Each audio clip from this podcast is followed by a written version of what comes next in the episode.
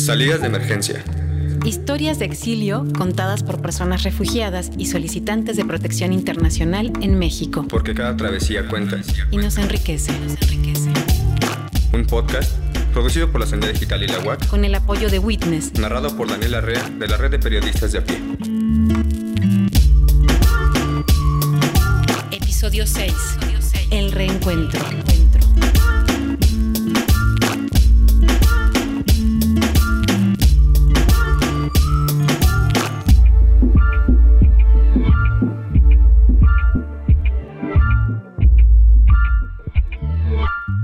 Ustedes han escuchado los capítulos anteriores del podcast Salidas de Emergencia, este episodio les sorprenderá un poco. Para imaginarlo, las compañeras de la Sandía Digital se reunieron con su amigo hondureño a quien llamaremos Andrés. Él es un hombre forzudo, serio y muy trabajador de 45 años que conocieron en septiembre del 2019. En ese entonces, él apenas había conseguido su condición de refugiado en México. Andrés se dedica a la artesanía y a la maderería y le encanta contar historias. Él y su amiga, a quien llamaremos Julieta, recrearon un encuentro virtual que tuvieron en el 2018 cuando él seguía en Honduras mientras ella ya había huido de la violencia y solicitado refugio en nuestro país. Andrés y Julieta comparten esta conversación para ayudarnos a entender por qué ellas, como miles de hondureños cada año, tienen que exiliarse. Perdón, Era, tú. Perdón, perdón, perdón, perdón, perdón. Interrumpa. Sí, pero es que es proyección. Eh, Sí, es que la proyección es darse a los demás. Vamos a empezar grabando. Andrés y Julieta se conocieron en la adolescencia cuando formaban parte de un grupo de teatro en Tegucigalpa, la capital de Honduras. Eran los años 90 y todavía era posible vivir ahí, sin la amenaza de la violencia y la corrupción que engendra más violencia. Y mientras no se resuelvan los problemas estructurales que sumergen nuestros pueblos cada día más En esa época en la cual vivieron una pequeña historia de amor, uno podía caminar en el barrio en la noche con cierta tranquilidad. Andrés y Julieta recorrían la ciudad con sus obras de teatro populares, sensibilizando a sus espectadores sobre temas sociales y comunitarios. Eran tiempos felices. Eran tiempos felices. Pasaron 22 años desde que se vieron por última vez y hoy están reconectando vía WhatsApp.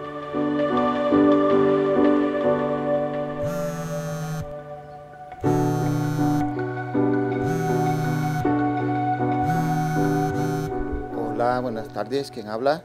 Hola, buenas tardes Andrés, soy Julieta. ¿Te acordás de mí? Honoria me pasó tu número. Ah, hola, claro que te recuerdo. Sí, ella me dijo que te iba a dar mi número y la verdad que sí me da mucho gusto saludarte. Siempre, siempre quise saber de vos en este montón de años. Igual yo, y siempre recuerdo cuando estuvimos en el grupo de teatro, el, el grupo juvenil. ¿Te acordás? Fue un tiempo muy bonito. Sí que hacíamos reír a la gente, ¿verdad? Sí, por supuesto. Especialmente me acuerdo de aquella obra que se llama La, La Rutina, que la llevamos a presentar en muchos, en muchos festivales. Eso fue genial. Sí, es cierto, y la verdad es que tuvimos una juventud muy bonita. Mira, em, solo te llamaba para verificar tu número, porque quiero hablar con, con vos, pero tengo que salir, fíjate. Y bueno, ¿te parece si hablamos luego? Sí, claro, claro que sí. Yo tengo mucho que contarte y lógicamente también deseo saber mucho de vos y de cómo te ha ido en tu vida. Bueno, entonces eh, quizás en la noche te puedo hablar, ¿verdad? Y, y así hablamos. En este momento de la historia, Andrés aún vive en Tegucigalpa y tiene muchas ganas de contarle a Julieta cómo es vivir en esta ciudad que tanto amaron y recorrieron juntos durante la adolescencia, pero que la violencia ha vuelto infernal en los últimos años.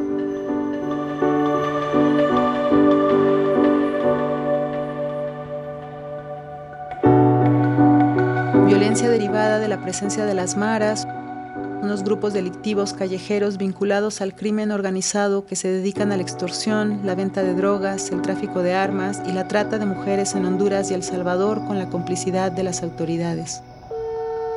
Andrés no tiene idea de que justamente Julieta quiere platicarle de ello. Hola. Hola Julieta, ¿cómo estás?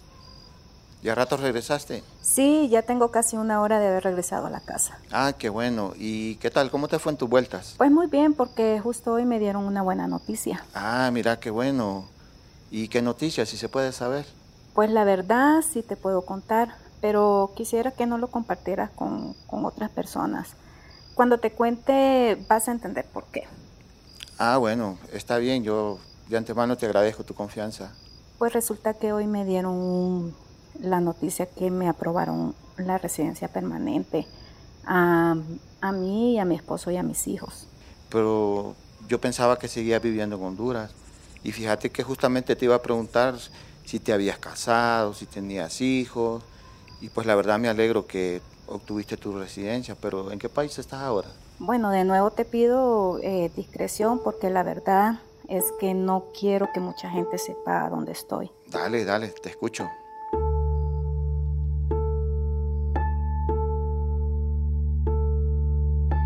Bueno, yo me casé, tuve tres hijos, pero me fui a, a vivir a otro barrio, la Concepción de Tegucigalpa. Tuve varios trabajos, pero al final, eh, hace unos años con mi esposo decidimos poner unos negocios. Ay, qué bueno. ¿Y qué, qué tipo de negocios pusieron? Pues un salón de belleza y una barbería y, y un gimnasio ahí, pequeño, pero... Ah, mira qué bueno. Esos son buenos negocios. ¿Y qué tal les iba? Aunque ya me voy imaginando, ya me voy imaginando que tuvieron problemas con las maras, ¿verdad? Ya me voy imaginando, ya me voy imaginando que tuvieron problemas con las maras.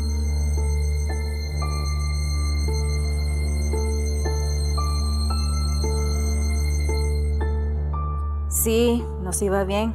No es que éramos los grandes empresarios, pero sí podíamos cubrir los gastos, vivir tranquilos y hasta dábamos trabajo a cuatro personas. Estábamos estables con esto, la verdad.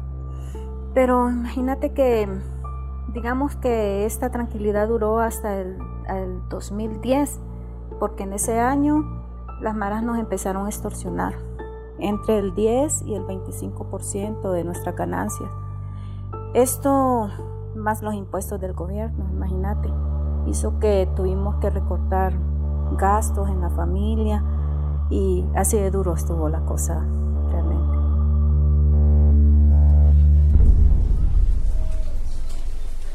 Si escucharon el episodio titulado Cambio de Planes de nuestro podcast, donde Ariel compartía su historia, ya se enteraron del peso que tienen estas extorsiones en la economía de los comerciantes hondureños. Alrededor de dos mil pesos mexicanos al mes, casi el sueldo del salario mínimo. A este impuesto no oficial se le llama impuesto de guerra y se ha vuelto la principal fuente de ingreso de las maras y las pandillas. Les patrones de los negocios lo tienen que pagar a estos grupos a cambio de su supuesta protección, es decir, contra la promesa de no ser matadas por ellas. Se estima que en el 2015 estas extorsiones en Honduras generaron 200 millones de dólares según la Iniciativa Global contra el Crimen Organizado Internacional. Yo ya me imaginaba que ustedes habían tenido rollo también con las maras, porque la verdad que a mí también me está pasando eso y luego te voy a contar porque pues, primero voy a escuchar tu historia y después te voy a contar mi parte. Eh, como te decía, ¿no? Eh, vivimos de estos negocios. Primero pusimos un, salón barbería en el centro. Nos empezaron a, a, cobrar y ahí entonces nos movimos a, a otra colonia y donde nos ampliamos y pusimos también un gimnasio, un gym. Eh, bueno, otra vez nos tuvimos que mudar ya solo con, con un gimnasio. Nos extorsionaban ahí también para que mires cómo, cómo iba pasando todo esto, ¿no? Lastimosamente. Pero todavía no queríamos abandonar este proyecto familiar, así que nos mudamos otra vez.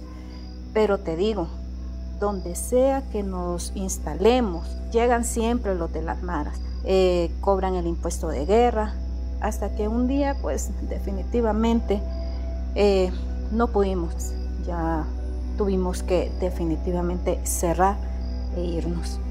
La verdad que sí siento mucho que hayas pasado eso, pero a ustedes nunca les, hicieron daño, nunca la golpearon, solo fue lo de las extorsiones, la, las amenazas. Y te pregunto esto porque no sé si te acordás de, don Pedro, que don Pedro tenía una pulpería y como se negó a, a, pagar el impuesto de guerra, pues llegaron a matarlo, no sé si te diste cuenta de eso, pero le, pegaron un disparo en la frente y hasta ahí nomás llegó el hombre, pues. Y a mí la verdad que me da mucha tristeza y, me da cólera, pues, de que ustedes tuvieran que pasar eso. Y, ahora, pues nosotros todos como, pueblo, te digo, si a mí me está pasando igual, y otra gente que, que yo conozco. Sí, no es justo, no. Y bueno, nos amenazaron a mí y a mi esposo con, quitarnos la vida y también quitarnos a nuestros hijos.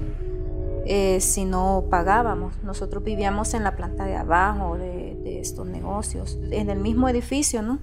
Entonces eh, ya sabían todos ellos de nuestras vidas. Nos, eh, nos podían hacer daño si lo querían. Y mm, te quiero contar que, que a la mamá de, de una ex empleada la, decapitaron.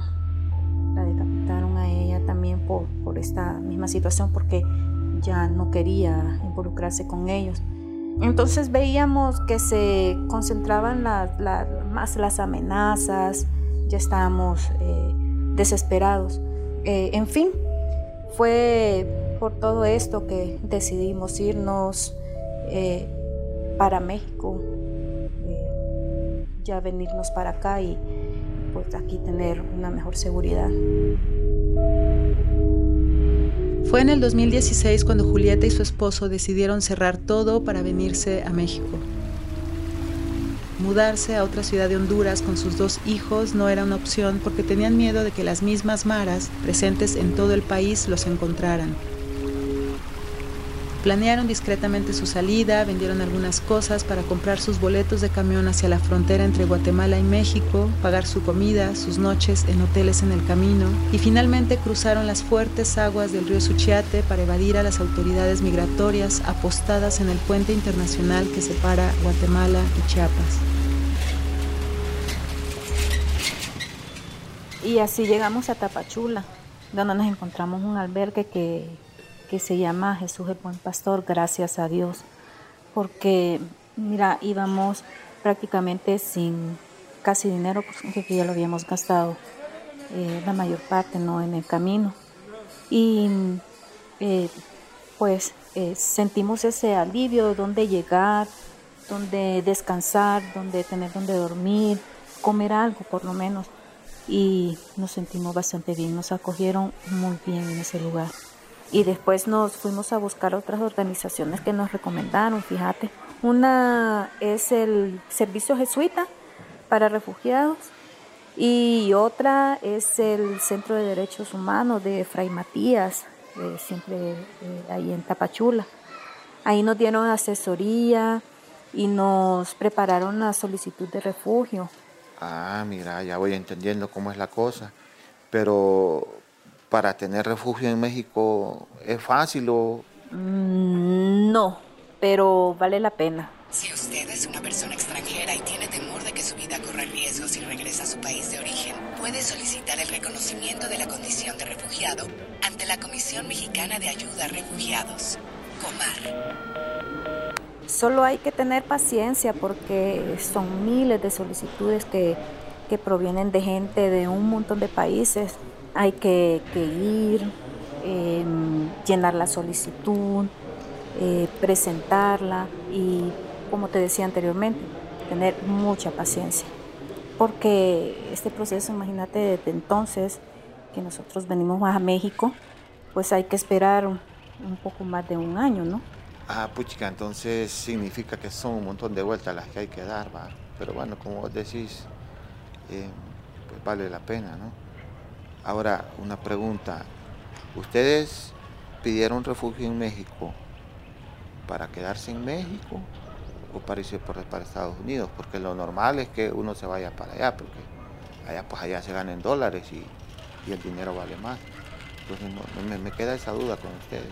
Eh, bien nos hubiéramos podido seguir nuestro camino hacia el norte, pero cuando llegamos aquí a México, la verdad nos sentimos también con las personas que nos recibieron, em, aparte de que las costumbres son muy parecidas a las de nosotros. Da la sensación realmente de, estar entre familia. En México me sorprende ver, si, venís con las ganas de trabajar, vas a ver en, todos lados cómo te dan las oportunidades en restaurantes, en, en, un montón de lugares, ¿no? Ahora mi esposo trabaja en, una fábrica de plástico y yo pues sigo con mi especialidad, que es la estética. Entré a, un salón de belleza y estoy, la verdad, súper feliz y, aliviada, ¿no? y aquí sobreviviendo.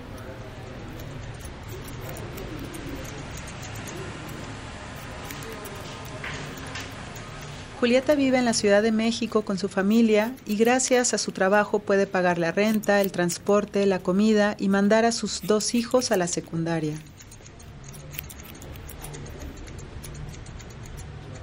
Su sueño es abrir su propio salón de belleza, pero para esto necesita primero revalidar su diploma de estilista profesional. Poco a poco se aleja la angustia de su pasado en Honduras y los sueños del futuro se están haciendo presentes. Bueno, y ahora contame, eh, ¿y vos tenés familia? Pues sí, ¿cómo crees Julieta que me iba a quedar todo este tiempo enamorado de vos y, y no iba a ser mi vida? Uno tiene que avanzar, ¿verdad?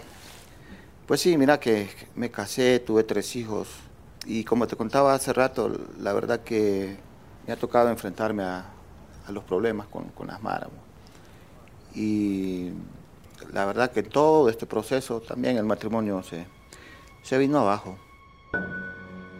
La historia de Andrés es la de un hombre a quien la crisis económica de Honduras y luego la violencia le fueron quitando poco a poco lo que tenía. Él trabajaba en una ONG facilitando talleres de formación ciudadana e informática para adolescentes marginados, pero perdió su trabajo por falta de recursos.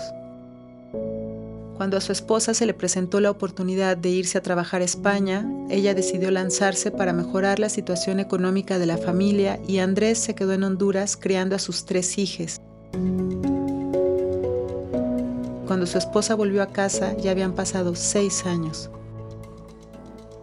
Seis años durante los cuales la relación de pareja se había marchitado y la violencia en el país se había incrementado.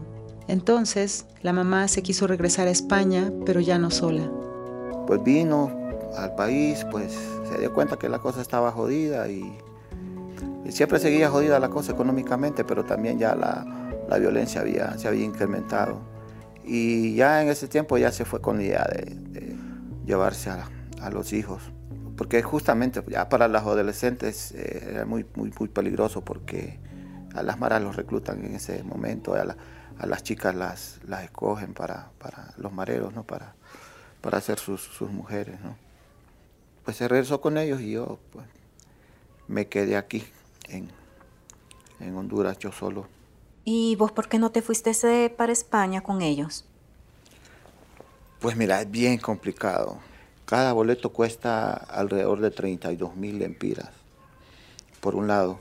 Por otro, si te vas como turista, te piden que presentes entre 150 a 200 dólares diarios te piden que tengas una reservación de hotel, te piden que, tengas tarjeta de crédito, hay un montón de condiciones que, cubrir.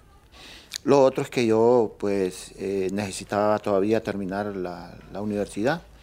Eh, yo me, metía a estudiar trabajo social, pues.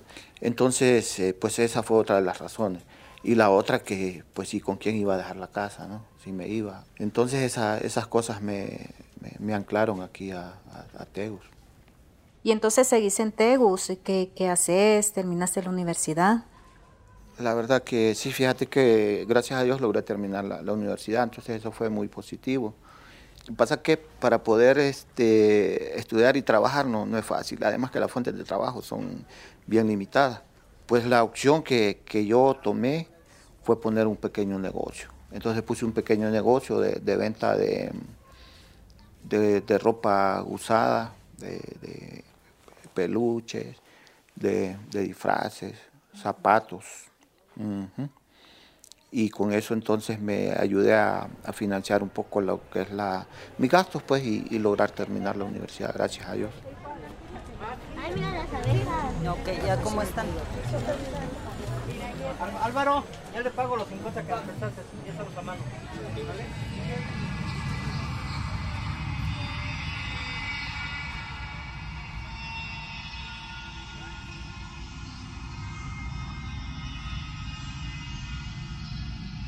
Y respecto al negocio, pues mira, era lo que te quería contar.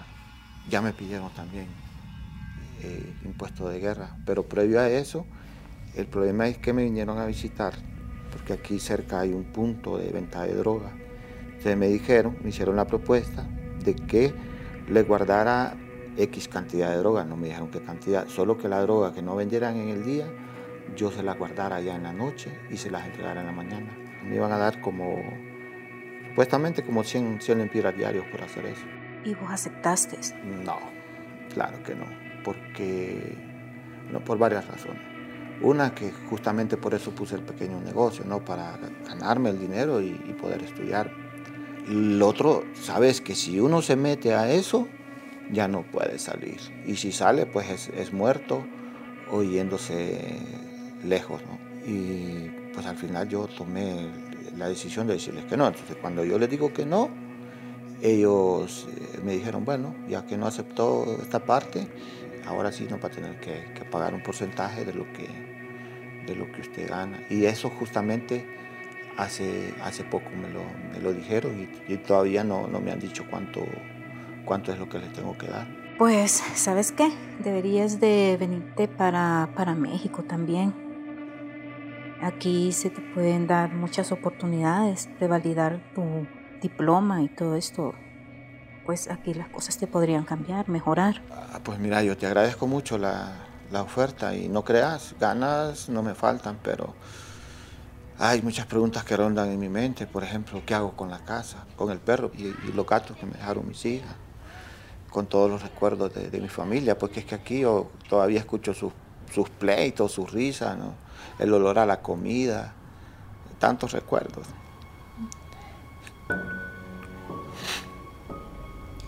Pues te diré que solo podrás volver a, a verlos mientras sigas vivo. Si te venís a México, eh, aquí con un trabajo y con suficientes ahorros para ir a visitarlos hasta allá, ¿no? Sí, la verdad que tenés razón, mucha razón. No es una decisión fácil. Pero como vos decís, eh, pues es una cuestión de vida o muerte y la verdad que sí tengo que pensarlo y muy en serio porque si no cumplo con, con lo que me dicen esta gente, pues no sé qué me puede pasar. Pues ya. Que yo lo voy a pensar, pero una pregunta, ¿y, ¿y vos me apoyarías si yo decido irme para allá? Sí, por supuesto voy a hablar con, con, mi esposo para que podamos hacerte un espacio mientras, mientras te ubicas. Y pues no olvides que pedir refugio es un derecho humano y no te sientas culpable por, por huir ni, ni penses que no tenés un lugar aquí en México. Te vamos a recibir con los brazos abiertos. Andrés siguió el consejo de Julieta y poco tiempo después de esta llamada organizó su viaje a México en busca de refugio. Rentó su casa, vendió algunos bienes para salir de Honduras con un poco de dinero en su bolsillo. Al llegar a la Ciudad de México fue recibido por Julieta en su casa mientras resolvía su situación migratoria. La solidaridad entre exiliados, sumada al apoyo otorgado por la sociedad civil mexicana, hace posible sortear la vida de quienes buscan un refugio en este país.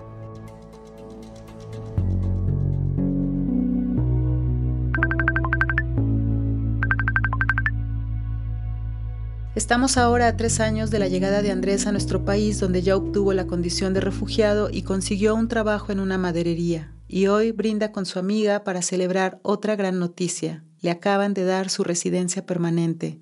El brindis se hace vía FaceTime, obviamente, porque con la pandemia no queda otra opción. Gracias amigos por todo su apoyo. Mereces, Andrés, muchas felicidades. Muchas felicidades. La verdad que fue una buena decisión, fue una muy buena decisión. Y mira, Julieta, yo recuerdo tus palabras. Cuando yo todavía estaba en Honduras y me dijiste que mientras hay, hay vida, hay esperanza. Y que emigrar no es un delito, sino que un derecho. Queremos un brindis. celebrar esta fiesta, ¿no? Sí, salud por Andrés que ahora ya tiene su residencia. Para los mexicanos también que solidarios, ¿no? Que, que nos han acogido muy bien aquí en este país y por la esperanza que nuestro país prospere también y que todo cambie.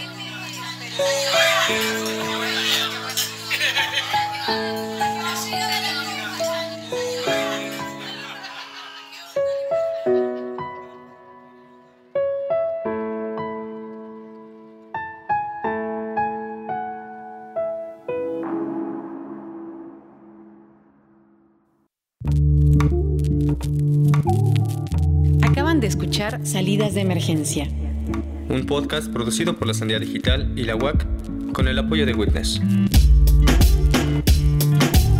Historias de exilio contadas por personas refugiadas y solicitantes de protección internacional en México. porque cada travesía cuenta. Y nos enriquece. Y nos enriquece.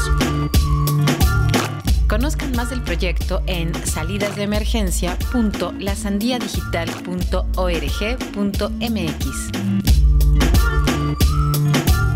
Acaban de escuchar El Reencuentro, el quinto episodio de Salidas de Emergencia, un podcast producido por la Sandía Digital y la UAC con el apoyo de Witness. Historias de exilio contadas por personas refugiadas y solicitantes de protección internacional en México, porque cada travesía cuenta y nos enriquece. El guion de este episodio fue creado por Andrés y la conversación ficticia protagonizada por él mismo y su amiga Julieta. Son refugiados y residentes permanentes en México, y la historia de esperanza que contaron está basada en su propia experiencia. Les agradecemos por hacer esta colaboración posible. Yo soy Maripía Río de la Sandía Digital, hice la dirección y el montaje y escribí la voz en off. Zuleika Pineda se encargó de la producción, Karen Vargas Villamar asistió en producción y Eloisa Díez hizo el sonido directo y el diseño de sonido. Las tres son integrantes de la Sandía Digital. Lorenzo Vargas dio seguimiento al proyecto desde la Fundación WAC. La narración y la revisión del texto fueron a cargo de Daniel Arrea de la Red de Periodistas de a pie. Josué Vergara hizo la grabación en estudio.